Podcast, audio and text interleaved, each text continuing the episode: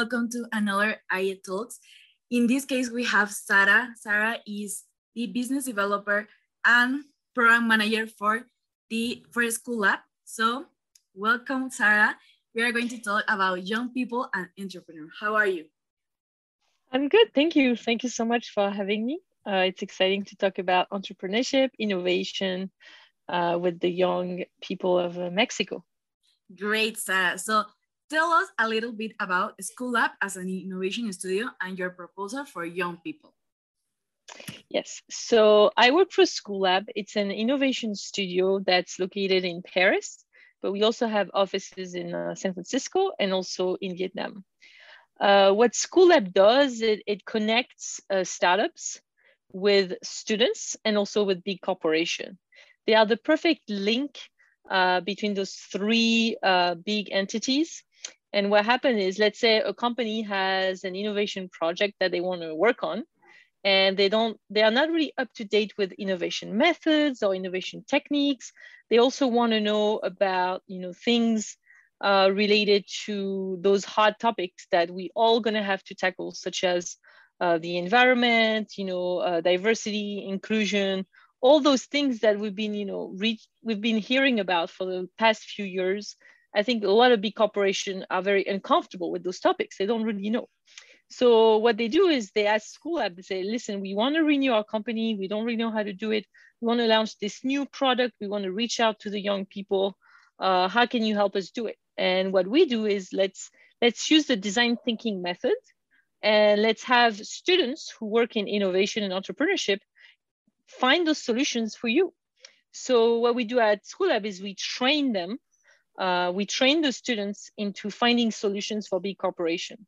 And when it comes to entrepreneurship, over the years, Schoolab has perfected the method of design thinking, which is a specific methods that allows you to find uh, innovative solutions.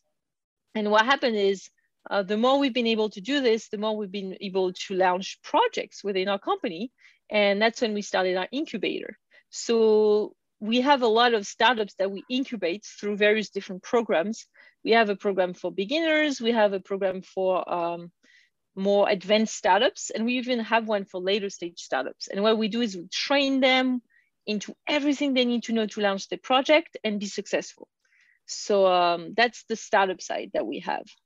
And on the other end, we also work on big project on the international level. Uh, for example, in San Francisco, we have a program called Deplastify the Planet that connects students from UC Berkeley to big corporation to resolve problems of the future, which means problems that would tackle the, the, the limitation of your carbon footprint. So meaning reducing the use of plastic for companies. And in Vietnam, uh, we also have similar project where we work with big corporation in Vietnam and connect them with students and startups. Um, and me personally, I represent the Bridge program, which is a program that connects young students who are passionate in entrepreneurship and innovation. And those students uh, need tools, they need clues, and you know what else they need? They need network. and what happens is a lot of times um, the students have a big idea, but they don't really know how to benchmark it. They don't really know how to network. They don't know who to talk to. And they don't have the up-to-date techniques and tools to do it. And that's the reason why, thanks to the Bridge program, we send them to Berkeley. And there's no better place than Silicon Valley in the top university in the world. Uh, Berkeley is actually second university in the world in entrepreneurship. So we send those students there um, and they learn about entrepreneurship and innovation for one semester. And for one semester, they also work with us at Schoolab. So it's the perfect program for on innovation and entrepreneurship. Networking, tools, vision, opportunity spotting, they have it all. Great, great. I really love how these young people work to create amazing ideas and learn more about innovation. I think it's like wonderful. But talking about these entrepreneurs and the things they learn, what do you think is the main bottleneck that stops students from starting their own business? Uh, that's a very good question. Um, in general, so it's funny that you're talking about like what is the thing that prevents them because or that makes them feel you know a little bit afraid. Because one thing i have noticed is that students are actually um, the it's super trendy right now. I don't know about mexico but in europe in france in the us it's extremely trendy to be an entrepreneur. So the things that i see is that students are not afraid. They're not afraid and maybe they should be. But i mean it's another topic but i think they're not afraid. They, they want to do it. They want to they want they want to solve the problems of tomorrow. And that's a big thing that i notice. Students now um, have this long-term vision. They want to have impact. They want to change the world. So they are actually extremely ambitious. Uh, one thing that blocks them, I would say, is um, some of them have a crazy tech ideas. They have crazy tech idea and they have no idea how to do it. they don't have the right network. They don't have the right teammates to launch something so techy when they don't really have tech people around them. So this is one aspect. Another one is this concept of execution. Like it seems like a giant mountain to climb and they don't realize like a lot of them what they have in mind they, they have this very beautiful website in mind this final project product uh, that will be perfect. And they don't realize that the whole goal is actually to launch a prototype to start very small. If you have analyzed if you have noticed a need on the market then even if you have the tiny little product prototype that you have it's not final yet it's not perfect you will get customers. And I have noticed that students in general, they focus on the final, final idea. They want to have this, they want to have this Instagram page, this, they want to have this perfect brand colors, they want to have this perfect design, and they actually forget to analyze their market. they don't listen to the, the people on the market, they don't do their right analysis. They think it's a great idea, but they don't really know it's a great idea. They, they don't have the proof that it is. So I would say the biggest limitation is networking, fear of not knowing the topic that they are getting into, um, not analyzing the market well enough. And then the last one would be, uh, I would say the last one would be they are too much in love with their idea and they refuse to see the truth. So those are the things that I notice are big limitation, this blind spot that they're not able to see. I totally agree. I think in Mexico also it's very trendy that young people want to like innovate and want to make their own business, but they don't know where to start, or maybe they don't know these things that you are talking about, these connections, these analysis. And I think the networking and connections are very important uh, to start having a team to innovate. That's why we are here, right, Sarah? we are, we are yes. looking for the connection of AIESEC young people and the youth in the Schoolab who wants to innovate and in this line, like following this conversation, I want to know what will be your main advice for these young people that doesn't know where to start? Uh, okay, so if you have an idea and we don't, you don't know where to, where to start, is I would say go through the steps. there is actually specific, you know, steps that you should actually go through uh, look, proceed to analysis of your market. Ask and observe. Ask and observe the world around you, the society, the microcosm you're part of, the things that you're trying to tackle. Uh, listen to people, what they have to say. Talk, talk, talk first. Benchmark and talk. And see if this thing, if you are not, so the most important advice I can give you is you are not trying to launch a product, you are trying to solve a problem. So see if really there is a problem to solve. Sometimes, um, sometimes you're so focused on the final product, the final idea that you forget that you're actually solving a problem.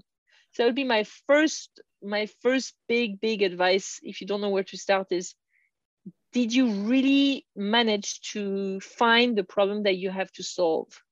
Once you have been able to pinpoint that, it will become extremely clear what you have to do. once you've been able to talk to the people and to see, yes, there is a problem, I found it, then I'm going to create the solution. And first, you know, it'll be a, a, small prototype. I will propose it to some people and see what they think, test it out, test, test, test. You test it out and then you adapt and you do it again and again. It's a long game of patience and observation and empathy uh, this first step of empathy, analyzing, observing, listening, is there a problem that I need to solve? That's the most important one.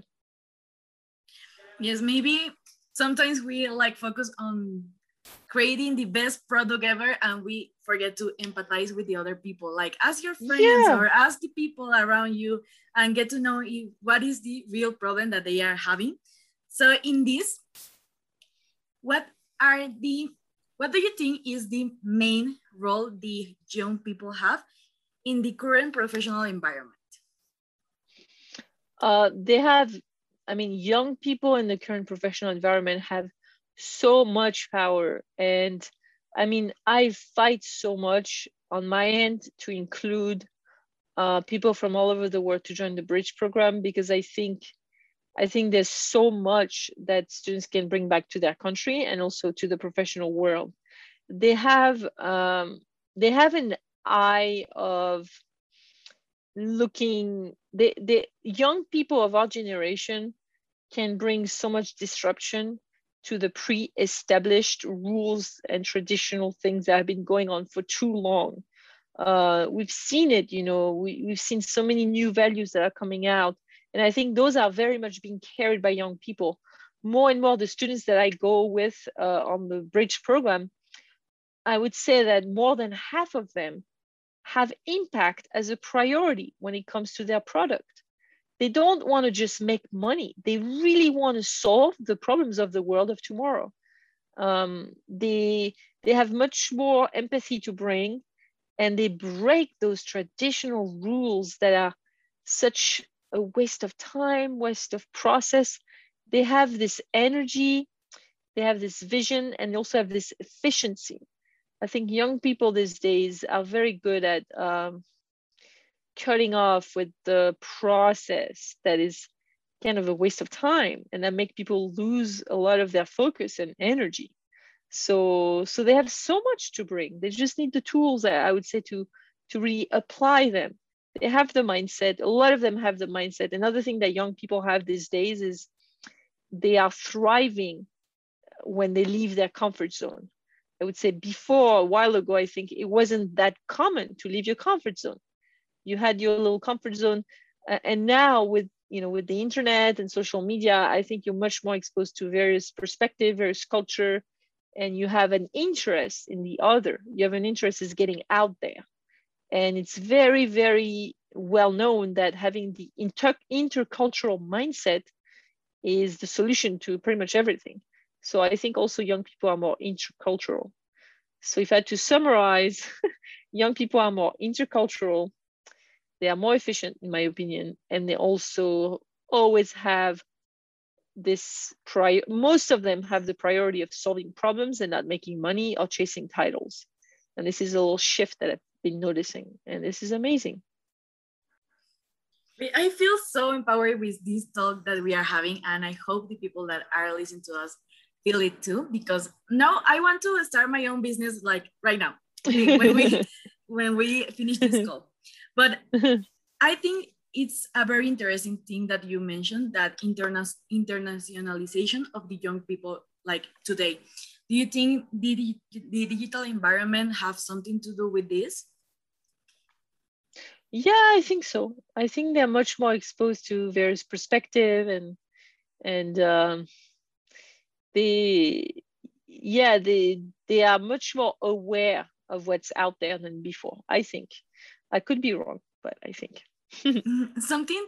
I I feel this some very interest because since AIESEC was born, we was talking very much about how to be more world citizen, how to be more aware of the things that was going on on in another side of this big world that we are having. And I guess this is a very important thing for the young leaders that are coming, like this internationalization, this entrepreneurship, these skills that are having. And I am very glad that there are programs like Leverage and organizations like Schoolab that are having these tools to the young people develop themselves. And I, I'm really happy for this uh, talk. So I want to know also if you think that maybe we have to have a previous background or experience before I start our own business because I want to start it right now. uh, honestly, I actually don't. I mean, it depends. Like, I think it depends how you want to start right now. Uh, meaning, I, I do not think you need to have a specific background to have the great uh, idea that will solve problems. I don't think you need to have. I think, I think you need to just have that vision and have that empathy of observing the world around you. And a lot of times, you know, people think, oh, if you come from a privileged background, you know, it'll be easier. Uh, it may be easier for you to find network. It may be easier for you to find funds, but it's not going to be easier for you to, to have empathy, to have global perspective, to, to understand the world around you. If you consider yourself someone that's, that can easily listen to people, that can easily observe what's going on around you, so you can find the solutions that needs to be solved. Uh, that's already, in my opinion, very big amount of work. Then the next one, which has nothing to do with your background, you need to be extremely hard worker because you need to be very dedicated and spending tons of your time at first doing all of it. You need to be on all fronts. And that's hard worker doesn't is not related to any specific background, in my opinion. Um, then you need to have the tools, meaning like the specific, you know, there's some techniques, some some process that will help you, you know, like going from point A to point B to point C. And for this, you may you may want to join a program. You may want to know what um, the steps. I think not knowing the steps may be a little difficult. So maybe talk to someone that know the steps that went through it, or join your program for beginners you know a very uh, actually this this uh, this year the winners of the challenge of AIESEC they won actually our intro course to entrepreneurship and they will be familiar with those steps. So i think once again like you don't need to have a specific background. You just need to make sure that you're aware. So it can be through books uh, through youtube videos through understanding the process. Uh, and obviously once you're like in the game, having network, having connection will be extremely helpful. But those things can come organically if your idea is very good and you are reaching a lot of people already. Some people, you know, are able to to do that without coming from a specific background, in my opinion. So, so it's like it's kind of like what we talk about, you know, people being street smart and people being book smart Mm-hmm. Being a good entrepreneur, I think, is a mix of both. Uh, but more than half is being street smart. And being street smart is kind of like what we talk about when we talk about mindset.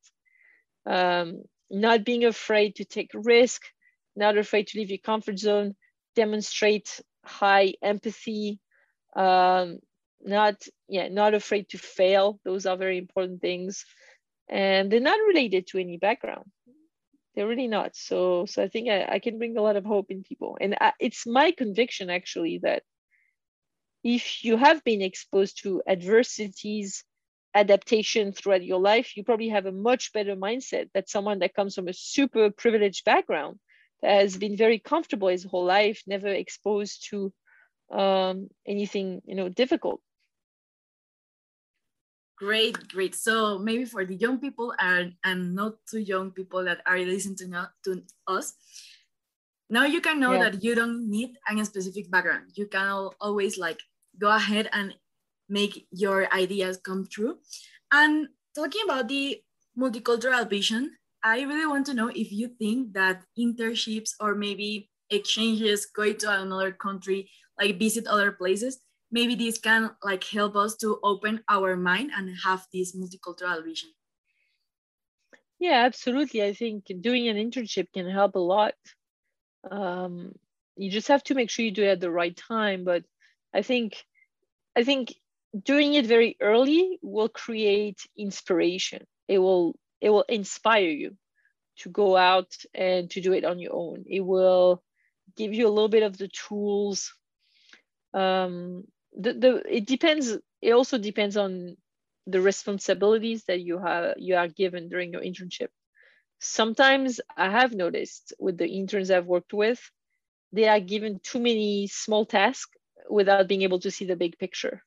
So you need to make sure that as an intern, you ask the person that you're interning for for more responsibilities. I remember having this conversation with a former intern when she explained to me, like, I never see the big picture. I want to be, you know, I want to do it like for real. So, so we started working together so she could kind of see the big picture. Uh, and it's actually rare, you know, a lot of times interns are not able to to do it all, you know. So um so that would be so internships are always useful, yeah, for connection, for inspiration, and for understanding the process. Great. I have like a, a, personal perspective in this because I am doing an exchange and I think this have been opened my eyes like a lot because I am from Panama, now I'm in Mexico and I think I only have a month here, but my perspectives have changed like 180 degrees. And so talking about this capacity of generate oh, new yeah. ideas, mm-hmm. what routines or what hobbies do you recommend to young people to develop their capacity to make new ideas? Okay. Well, it's it's easy. Leave your comfort zone. Um, meet people from various backgrounds. It doesn't mean you know go travel the world because you may not have enough you know money to do that. But as as a habit, I highly recommend like interacting with people from everywhere be a very good observer and be a very good listener and, and get inspired also. So, and it's all about living in comfort zone and be kind of more intercultural. Do mind that gap, you know. Uh, when you go to a different country or different region or different neighborhood, you notice different trends, you know, different behaviors, different habits. Uh, people have you may go to a different neighborhood or different city and you notice people have different habits there they they are facing for example uh, let's say you go to a small village in the mountain and you notice huh interesting. Their blinds are very different from this other village. Then you realize that they have built their blind differently uh, to face for example high wind it's just an example but all i'm saying is you have noticed this. And then let's say you know two months later you go to a different country and you realize that they have this big wind problem in the small villages and no one has a solution. They struggle so hard. Every time they have to change their blind it sucks you realize oh wait when i went to this other village this a while ago in this other country they had this thing that you know it was a traditional solution that had been you know passed down from generation to generation. And let's introduce it to this new country and maybe you know maybe i'll find a solution to their problem. So there's no you know it can be as easy as this but it's about listening asking question observing um, talking to people. I think that's the biggest thing i can say if you want to learn or grow that mindset. Great. So i think it's very important also the thing that, that you were saying.